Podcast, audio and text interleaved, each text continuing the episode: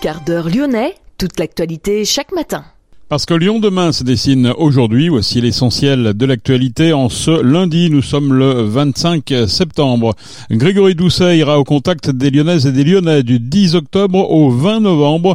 L'opération est baptisée les rendez-vous de mi-mandat. L'ancienne ministre de l'écologie Corinne Lepage attendue à Lyon 3 pour les 50 ans de l'université le 5 octobre prochain. Demain, c'est une autre ancienne ministre qui sera à Villeurbanne, Cécile Duflot, ancienne ministre du logement. Nous verrons pourquoi dans cette édition compétition. Du 2 au 8 octobre, c'est la semaine nationale des aidants. Aider un proche, parfois plusieurs heures par jour, est déjà une épreuve pour les adultes. Plus dur encore est la vie des jeunes aidants. Ils sont frères et sœurs, enfants, petits-enfants de personnes malades ou en situation de handicap et ils doivent tout à la fois grandir et déjà venir en aide et donc se comporter en adultes. La Pause Brindille est une association qui soutient les jeunes aidants et sensibilise les pouvoirs publics. À noter dans ce quart d'heure lyonnais, notre invité, Rebecca Billy, c'est la coordinatrice La Coupe du Monde officiellement lancée hier soir à Lyon avec un premier match. C'était bien sûr au Groupama Stadium, Pays de Galles, Australie, tandis que le village rugby s'installe du côté de Bellecour. Il a été inauguré samedi. Le premier match du nouvel entraîneur de l'OL, Fabio Grosso, à Brest, s'est soldé par une nouvelle défaite pour le club sur la marque de 1 à 0. Lyon demain, le quart d'heure lyonnais, toute l'actualité chaque matin Gérald de Bouchon. Bonjour à toutes, bonjour à tous. Du 10 octobre au 20 novembre, Grégory Doucet ira donc au contact des Lyonnais. L'opération est baptisée les rendez-vous de mi-mandat. Sa tournée l'emmènera dans les neuf arrondissements. Le maire de Lyon entend faire preuve de redevabilité. Ce sont ses mots. Grégory Doucet qui se présentera devant les Lyonnais dans chaque arrondissement pour rendre compte de son exercice du pouvoir et de la politique qu'il mène depuis trois ans. L'occasion de confronter son bilan de mi-mandat aux attentes, satisfactions et critiques des Lyonnais à trois ans des prochains municipales pour lesquelles Grégory Doucet a déjà annoncé sa candidature. Outre le rendez-vous avec le maire et d'autres élus municipaux, 30 points de rencontre mobiles seront installés dans différents quartiers. Des élus seront présents sur ces jours-là pour échanger et répondre aux questions des habitants. La ville va aussi faire sortir l'exposition qu'elle avait créée à mi-mandat pour donner à voir thématique par thématique l'avancée de la réalisation du plan de mandat des écologistes. Les grands panneaux affichent les promesses tenues, celles qui sont engagées, celles qui sont restées au point mort pour l'instant sur 573 projets prévus, l'exécutif affiche des résultats avec déjà 192 actions réalisées, 273 en cours de réalisation et 73 programmées. Fin de citation. L'ancienne ministre de l'écologie Corinne Lepage est invitée à donner une conférence le 5 octobre pour les 50 ans de l'université Lyon 3. Ministre de l'environnement sous Alain Juppé, puis députée européenne de 2009 à 2014, l'écologiste va évoquer la protection de l'environnement le jeudi 5 octobre à 17h30 dans l'amphithéâtre Roubier au 15 quai Claude Bernard dans le 7e. Mais d'autres conférenciers sont attendus pour cet anniversaire, en particulier Brigitte Giraud, prix Goncourt 2022, Cédric Villani, récompensé de la médaille Fields ou encore l'économiste Thomas Piketty. Demain, c'est une autre ancienne ministre qui sera à Villeurbanne, Cécile Duflot, ancienne ministre du Logement et actuelle directrice générale d'Oxfam France. Elle participera à une conférence demain mardi de 18h à 20h sur le thème La société civile, voie du renouveau démocratique. Le pacte du pouvoir vivre est une alliance de la société civile à l'origine de 90 propositions censées répondre à l'urgence sociale et écologique. L'ONG a notamment sorti deux rapports analysant les inégalités salariales et la part des dividendes versés dans les 100 plus grandes entreprises françaises. Environ 2000 personnes ont manifesté samedi à Lyon contre les violences policières. En tout, près de 120 cortèges étaient prévus partout en France. Ce mouvement fait suite à la mort du jeune Naël, tué par un policier lors d'un contrôle routier en juin dernier. Plusieurs élus ont accompagné la manifestation lyonnaise, notamment Gabriel Amar, le député LFI de Villeurbanne. Lyon demain, idée en partage. Bonjour Rebecca Billy. Bonjour Gérard coordinatrice de la pause brindille. Euh, vous organisez les rencontres de la jeunesse aidante. Euh, ça se passe le, le 3 octobre, mardi 3 octobre, c'est de 14h à 19h30, c'est à l'espace ouest lyonnais. Rappelez-nous la mission de la pause brindille. La Pause Brindis, c'est une association qui a pour objectif de soutenir et d'identifier les jeunes aidants, donc tous ces jeunes qui ont entre 7 et 25 ans et qui sont confrontés à la maladie, au handicap ou à l'addiction d'un proche, un parent, un frère ou une sœur, un ami, un amoureux par exemple.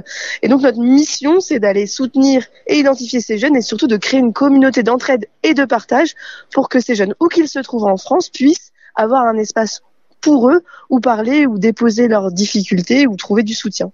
On se préoccupait euh, jusqu'à présent des personnes aidées, également des, des aidants. On parle beaucoup des, des aidants avec euh, une structure qui s'appelle la métropole aidante, notamment à Lyon. Euh, est-ce que les, est-ce que les jeunes aidants passent encore au-dessous des, des, radars aujourd'hui? Eh bien oui, malheureusement, c'est vrai que c'est encore un sujet qui n'est pas assez médiatisé, assez traité en France, qui qui commence à émerger, mais qui n'est pas suffisamment pris en compte pour l'ampleur de ce qu'il représente. Quand on parle de jeunes aidants, on parle pas d'un petit sujet en fait, on parle de presque un million de jeunes en France. Donc selon les dernières estimations, ça représente quatre jeunes par classe. Donc c'est de nombreux jeunes et les difficultés de cette situation sont assez importantes, sont même pour euh, certains dramatiques. On parle de jeunes qui ont une santé qui est dégradée, une santé mentale dégradée, qui vont avoir des difficultés scolaires, des difficultés euh, pour se construire une, une vie personnelle épanouie du fait de cette situation. Et ce n'est pas un sujet qui est assez euh, médiatisé, assez visibilisé en France, ce qui a pour impact que les jeunes ne sont pas identifiés, reconnus, considérés et accompagnés. Qu'est-ce qui les amène dans cette situation? Donnez-nous des exemples précis. C'est quoi? C'est la maladie d'un proche? C'est un handicap? C'est quoi? Oui, alors des jeunes aidants, euh, il n'y en a pas un portrait type, mais euh, par exemple, on peut, on peut, on peut retrouver des jeunes qui ont un frère ou une sœur en situation de handicap, par exemple, un frère qui a un trouble du spectre autistique ou un, une sœur qui est polyhandicapée, donc des jeunes qui naissent dans une famille où euh, un autre enfant a, a un handicap, par exemple, mais ça peut être aussi des jeunes qui ont un parent malade parce que leur maman fait une lourde dépression ou parce que leur papa a une sclérose en plaques ou est touché par une addiction, par exemple. Ça peut aussi être des jeunes qui euh, accompagne un ami euh, parce que cette personne est, euh, est anorexique, a un trouble psychique. Donc, en fait, c'est vraiment tout un ensemble de situations qui peuvent nous amener à devenir, en tant que jeunes, l'aidant d'une personne de notre entourage. Et les conséquences sont importantes parce qu'ils ont à gérer effectivement bah, la personne qu'ils aident, mais également leur, leur quotidien de, de jeunes ados, par exemple. En fait, ce sont des jeunes qui vont se retrouver avec une charge, un niveau de responsabilité qui est démesuré par rapport à leur âge. Ils vont, en plus de leur vie euh, quotidienne, de leur scolarité, de leur vie euh, amoureuse, affective, de leur construction personnelle, bah, intégrer une dimension euh, d'aide, un soutien à apporter à un proche. Et ça, ça représente une, une grosse charge mentale. Et comme je le disais tout à l'heure, ça a énormément d'impact sur la vie de ces jeunes. C'est des jeunes qui vont être isolés parce qu'ils se sentent différents, parce qu'ils ont peur du regard des autres, parce qu'ils ont moins de temps pour avoir euh, des amis ou faire des activités extrascolaires sont des jeunes qui vont pas avoir forcément le temps de s'investir dans les études, dans leur scolarité, qui vont parfois décrocher malheureusement. Ce sont aussi des jeunes qui euh, vont accumuler beaucoup de stress, beaucoup d'angoisse, une grosse charge, et ça, ça a des répercussions importantes sur leur santé mentale. On parlait de dépression tout à l'heure, mais c'est effectivement des jeunes qui vont être confrontés à, à une potentiellement à une lourde souffrance psychologique. Et donc, que fait la, la pause brindille Ce sont des actions concrètes? C'est du lobbying? C'est quoi exactement?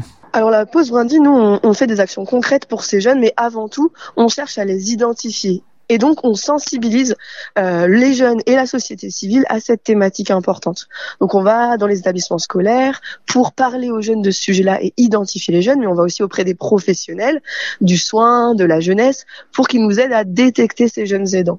Et puis on fait aussi des actions grand public, comme c'est le cas des, des, rencontres de la jeunesse aidante. Donc ça, c'est toutes nos actions de sensibilisation, d'information sur cette thématique-là. Et elles sont très importantes pour nous permettre de repérer les jeunes.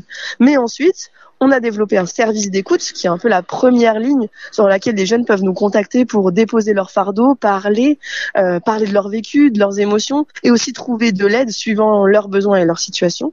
Et puis sur Lyon, on organise des activités très régulièrement pour que ces jeunes puissent se rencontrer, prendre une pause, euh, parler euh, entre eux.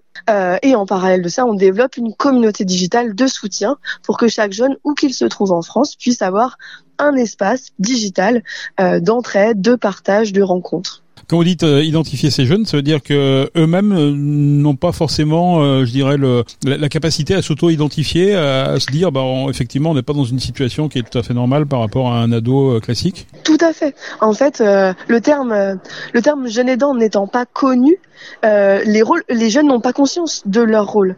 Pour eux, c'est leur vie, ça leur semble évident, ça leur semble normal de, de faire cette action-là. Et puis les adultes qui sont autour d'eux, par exemple les adultes référents, leurs professeurs, les membres du corps médical qui accompagnent leurs proches ne vont pas avoir ce réflexe de se dire ah oui ce jeune endosse un, rôle particulier, un, rôle supplémentaire. Et donc, euh, les jeunes ont aussi énormément de mal à se reconnaître comme des jeunes aidants. D'où l'intérêt euh, de libérer la parole, c'est ça, c'est un petit peu le mot d'ordre de votre association. Exactement, de libérer la parole, de, de la faire circuler, de récolter des témoignages de jeunes aidants et de les partager. C'est beaucoup ce qu'on fait sur les réseaux sociaux. On a fait toute une campagne de vidéos témoignages, on a créé un podcast où les enfants aidants prennent la parole et en ce moment sur TikTok, on partage beaucoup d'anecdotes courtes de vie de jeunes aidants pour rendre concret euh, ces, ces, ces vies, ces vies différentes et pour permettre aux jeunes de, de parler de, de, et de se reconnaître dans la parole des autres. Comment nous, on peut les aider? Les jeunes aidants? Eh bien, avant tout, en fait, euh, en, en, identifiant les jeunes qui sont dans cette situation autour de nous. Nous, à la Pause Brandy, on pense que chacun, chacune d'entre nous, euh, quelle qu'elle soit, quel que soit son âge, connaît ou peut connaître un jeune aidant. Et donc, la première mission que que, que je, je donnerais à, à, une personne lambda que je rencontrerais dans la rue, ce, serait justement d'avoir ce réflexe de, de, se dire qui sont les jeunes qui sont autour de moi, qui sont dans cette situation, et ensuite d'aller les voir pour les considérer, les interroger, leur demander comment ça va toi dans cette situation-là, de quoi tu as besoin, et ensuite bien sûr de s'engager aux côtés de la pause brindille pour faire connaître ces actions auprès des jeunes et auprès du grand public euh, au sens large, donc de repartager, euh, de repartager euh, nos, nos actions, notre service d'écoute, nos événements autour d'eux. Concrètement, qu'est-ce qui se passe le mardi 3 octobre euh, à l'espace de l'Ouest lyonnais? Alors mardi 3 octobre, ce sont les rencontres de la jeunesse aidante. C'est un temps euh, grand public où on va accueillir euh, tout un chacun qui est intéressé par par cette thématique et on propose deux grandes tables rondes. La première, elle sera animée par des chercheurs, par exemple des sociologues, qui ont recueilli la parole des jeunes et qui vont partager avec les personnes qui seront présentes leur analyse de ce sujet-là, les difficultés que rencontrent les jeunes, leurs besoins, euh, les qualités qui ressortent aussi de, leur vécu.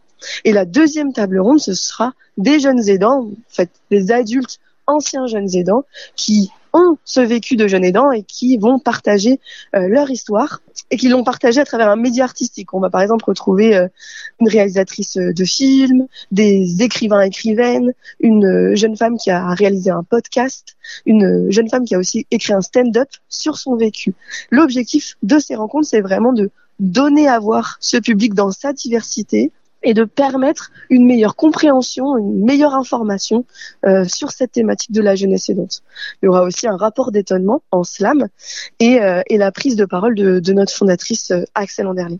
C'est un temps qui est en présentiel, donc qui est organisé euh, à l'espace de l'Ouest lyonnais, comme vous l'avez dit, mais qui est aussi, pardon, diffusé en streaming et donc accessible partout en France. Et il y a un temps un petit peu ludique. Hein. L'idée, c'est de pas, euh, c'est, de pas être uniquement dans le misérabilisme, mais de, de, de donner un aspect un peu ludique à, à l'événement. Euh, alors oui, il y a, c'est un temps organisé par la pause brindille, donc c'est sûr que c'est un temps institutionnel, mais euh, bien sûr que euh, l'objectif c'est aussi de créer le débat, de susciter les échanges, et l'événement sera clôturé par un, un, spectacle, donc le spectacle de Sophie Belvisi, Alzheimer, et donc Sophie Belvisi, elle, elle partage son vécu de jeune aidante d'une maman qui a été atteinte de d'un Alzheimer précoce, et elle le partage dans un stand-up qui est à la fois bien sûr humoristique, mais aussi euh, parfois un peu tragique. Bref, elle, elle, elle le partage euh, à sa façon. Et tout ça, c'était l'occasion de la semaine nationale des aidants qui se décline un petit peu partout euh, dans la ville, euh, évidemment avec la pause brindille, mais aussi dans les EHPAD par exemple, et dans bien d'autres lieux. Merci en tout cas, Rebecca Billy. Je rappelle que vous êtes la coordinatrice de la pause brindille. On peut contacter la pause brindille, sinon un site internet, quelque chose? C'est ça, on a tous les réseaux sociaux euh, possibles, donc Facebook, Instagram, euh, LinkedIn, TikTok, mais on a aussi un site internet euh, et, euh, et des contacts, numéros de téléphone et contacts mail que vous pouvez retrouver directement sur, sur le site. Merci Rebecca. Merci beaucoup. La Coupe du Monde lancée à Lyon avec un premier match hier soir. Pays de Galles, Australie. Le Pays de Galles écœure l'Australie. Victoire des Gallois 40 à 6. Les Gallois sont qualifiés. Les Wallabies sont quasiment éliminés. Notez que le village rugby, espace éphémère à ciel ouvert de 10 000 m a été inauguré samedi place Bellecour en présence de nombreux élus. Le village pourra accueillir jusqu'à 5000 personnes en simultané. Il sera ouvert du mercredi au dimanche jusqu'au 8 octobre. Le village ouvrira ses portes à partir de 10 h jusqu'à 20h, sauf les jeudis et vendredis, où les visiteurs devront attendre midi. De nombreuses activités sont proposées pour les plus jeunes qui cherchent à découvrir le rugby. Le premier match du nouvel entraîneur de l'Olympique lyonnais Fabio Grosso à Brest s'est soldé par une nouvelle défaite. Les Lyonnais ont perdu 1-0 dans le cadre de cette sixième journée de Ligue 1. Les Brestois se sont montrés largement supérieurs tout au long de la partie. Ils se sont même emparés du fauteuil de leader. De son côté, l'Olympique lyonnais s'enfonce de plus en plus dans la crise. Enfin, Lasvel a fini par se sortir du piège dunkerquois pour signer un deuxième succès en deux matchs de championnat. Victoire de Lasvel ce week-end sur Gravelines Dunkerque 74-79. C'est la fin de ce quart d'heure lyonnais. Merci de l'avoir suivi. On se retrouve naturellement demain mardi pour une prochaine édition. Excellente journée.